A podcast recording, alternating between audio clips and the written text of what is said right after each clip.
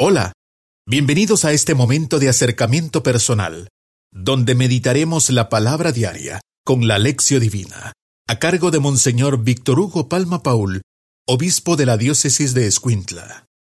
Martes 20 de febrero. Señor, tú has sido nuestro refugio, de generación en generación. Desde siempre y para siempre, tú eres Dios. Oremos. Mira, Señor, a tu familia y concede que mientras afligimos nuestro cuerpo con la penitencia, nuestro espíritu se vea iluminado por el deseo de estar cerca de ti. Por nuestro Señor Jesucristo, tu Hijo, que vive y reina contigo, en la unidad del Espíritu Santo, y es Dios, por los siglos de los siglos. Amén. Lectura del libro del profeta Isaías. Esto dice el Señor. Como bajan del cielo la lluvia y la nieve, y no vuelven allá, sino después de empapar la tierra, de fecundarla y hacerla germinar, a fin de que dé semilla para sembrar y pan para comer.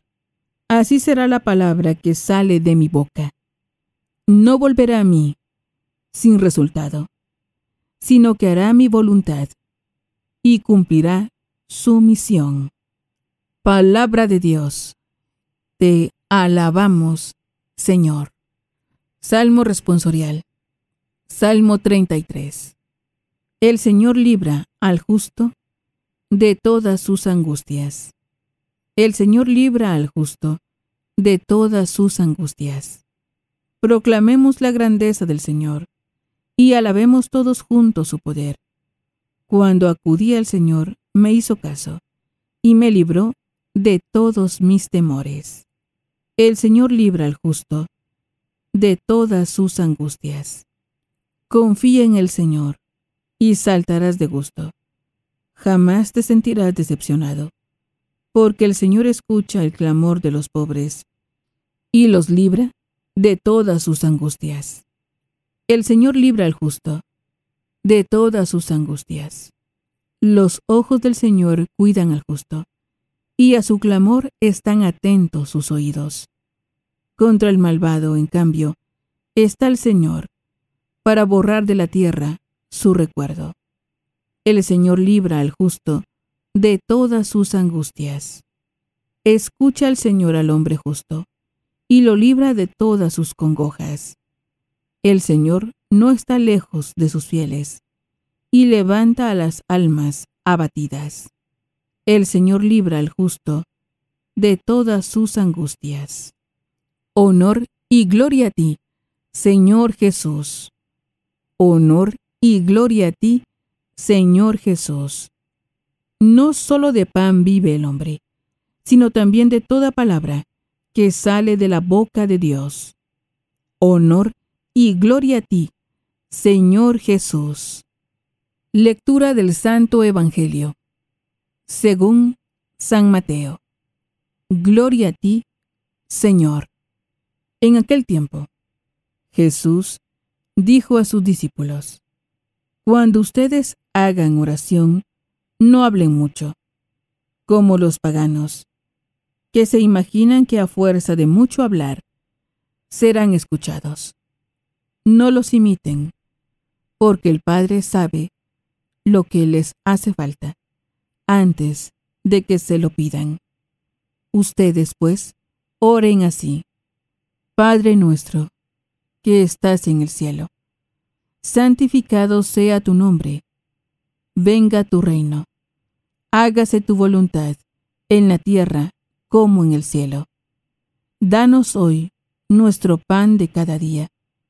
Perdona nuestras ofensas, como también nosotros perdonamos a los que nos ofenden.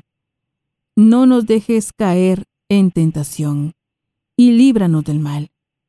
Si ustedes perdonan las faltas a los hombres, también a ustedes los perdonará el Padre Celestial. Pero si ustedes no perdonan a los hombres. Tampoco el Padre les perdonará a ustedes sus faltas. Palabra del Señor. Gloria a ti, Señor Jesús. Es momento de reflexionar con Monseñor Víctor Hugo Palma Paul, obispo de la diócesis de Escuintla. Alabado sea Jesucristo, por siempre sea alabado. Alabado sea aquel que nos promete el fruto de la oración cuando pedimos en este tiempo de conversión. Amén. Le saluda hermano su servidor, Monseñor Víctor Hugo Palma, obispo de Escuintla, invitándoles a que, estando ya en esta primera semana de Cuaresma, nosotros pues entremos, entremos en lo que nos pide la Iglesia, hablar menos, escuchar menos cosas, hacer más oración. La oración que es un diálogo con Dios y Dios que nos escucha siempre. Por esto decimos, ven Espíritu Santo, ilumina mi mente, abre mi corazón, para encontrar en tu palabra a Cristo camino, verdad y vida. Ayúdame a seguir hoy el llamado de Cristo, según el ejemplo de María, a una vida nueva, según la palabra de Dios, para ser en el mundo un enviado del Señor, un testigo de la fe, un hermano y un amigo, un discípulo misionero, del Padre, del Hijo y del Espíritu Santo. Amén. Precisamente de la oración se nos habla hoy, de una oración que surge de nosotros, pero que Dios también ha estimulado la oración con su palabra. Y me comentaba una persona que después de haber escuchado la palabra de Dios, pues tenía ganas de orar, de dirigirse al Señor. Y es lo que hacemos en este ejercicio de la lección divina. Escuchamos la palabra, la meditamos y luego oramos, porque baja a nosotros esa semilla y vuelve. Dice hoy el Señor en el profeta Isaías, como baja la lluvia y la nieve y no vuelven sino después de empapar la tierra, fecundarla, así será mi palabra. Escuchemos siempre la palabra y veremos cómo nos da deseo de orar porque no estamos escuchando un mensaje, sino es Cristo que toca tu corazón cuando estás escuchando su palabra. Por eso hoy el Señor eh, advierte, la oración no es una cosa de palabras, sino de una actitud, una actitud como esta persona. Escucho la palabra y tengo la actitud de orar a Dios que es mi Padre. Y Jesús dice, cuando ustedes oran, digan Padre nuestro. Esto es importantísimo porque no nos dirigimos a un Dios terrible, lejano, que, no sabe nada de lo que nos está pasando, o, que si lo sabe no le importa, nos dirigimos a nuestro Padre. Y qué importante, porque el Padre nuestro nos enseña primero a pedir que, que se haga su voluntad. Y luego de que se haga su voluntad y de que venga su reino, pedimos para nosotros el pan de cada día, que nos libre del mal y sobre todo, pues esto, que nos ayude a perdonar. Lástima que esta oración la han dejado tantos que se llaman cristianos evangélicos. Piensan que es un invento de algún papa, de algún personaje católico. No, el Señor dice, ustedes oren así. Y esto debe ser la oración que sepamos todos, no solo de memoria, sino lo vivamos en este tiempo de conversión. Preparémonos a la meditación. Hoy en la meditación nos preguntamos, ¿estamos orando más? Porque podemos estar oyendo más noticias, más eh, redes sociales, más música, más televisión. No, cuaresma es tiempo de callar estas cosas para orar, entregarnos a este diálogo con el Señor. No podemos mensajear con el Señor, pero en cierta forma sí, porque decimos algo y Él nos responde del corazón. Estamos orando un poco más en este tiempo en segundo lugar, el Padre Nuestro por lo menos lo rezamos una o más veces al día. Una señora me contaba, mira, iba yo cruzando, el carro se resbaló y dije, Dios mío. Y eso fue todo lo que dijo. Nunca más dijo nada más solo por ese día. No, el Padre Nuestro es oración diaria. Es la oración que Jesús nos enseñó. Orémoslo y oremos por lo que ya nos rezan ese Padre Nuestro. Preparémonos a la oración.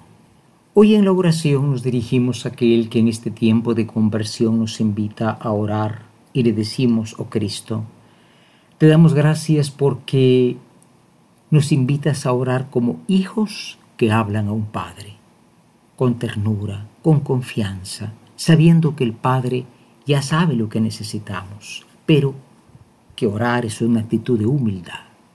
Gracias Señor por este regalo del Padre nuestro. Haz que nunca la olvidemos y que todos aquellos que alaban y alaban, pero nunca oran este Padre nuestro, lo retomen y retomándolo tengan la salud de la vida de los hijos que se dirigen al Padre. Amén. Hoy en la contemplación dice el Salmo 33, el Señor libra al justo de todas sus angustias. El Señor libra al justo de todas sus angustias. Es una afirmación bonita y verdadera. Claro que sí, pide el Señor. Y, como aquella señora dijo, Dios mío, pero bueno, se salvó de, de dar vuelta. No, pide al Señor siempre, Él te librará, pero pídele como un hijo pide al Padre, con confianza, con amor. Ya verás cómo el Señor responde. En este momento imaginemos a Jesús que está enseñando el Padre Nuestro, que es la oración cristiana básica que ningún cristiano, católico o no católico, debería olvidar. Y digamos una vez más, el Señor libra al justo de todas sus angustias. Finalmente, hoy en la acción, queremos retomar este tiempo de cuaresma como tiempo de oración, hacer más oración. Para poder orar, cierra tus oídos a tanta bulla, tanta propaganda, tanto chisme, tanto comentario. Cada día salen millones de mensajes, millones en las redes sociales. No, por ahí está la palabra de Dios. Búscala y ora. Y en segundo lugar, hagamos siempre esta oración del Padre Nuestro. No una vez al día, varias veces al día. Porque si amamos, el amor no calla. El amor nunca se está callado. Le dice al ser querido, te amo mucho, el ser querido le responde. Así Dios te ama, por eso tú dirígete a Él diciendo siempre ese Padre nuestro. Esto sea posible y que mediante el Padre nuestro podamos perdonar, porque también el perdón está ligado a la oración. No se puede orar para que el otro le vaya mal. No, esto sería una cosa absurda, anticristiana. Oremos para que haya bien para todos, inclusive para aquellos que nos ofenden. Esto sea posible por intercesión de María Santísima en este año del Congreso Eucarístico Nacional. Yo soy el pan de la vida. Infinitamente sea alabado mi Jesús sacramentado. Hemos tenido un acercamiento personal, meditando la palabra diaria con la lección divina, a cargo de Monseñor Víctor Hugo Palma Paul, obispo de la diócesis de Escuintla. Ha sido un gusto acompañarlos. Muchas gracias. Hasta pronto.